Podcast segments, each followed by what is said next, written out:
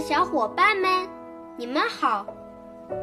我是你们的好朋友小雨哥。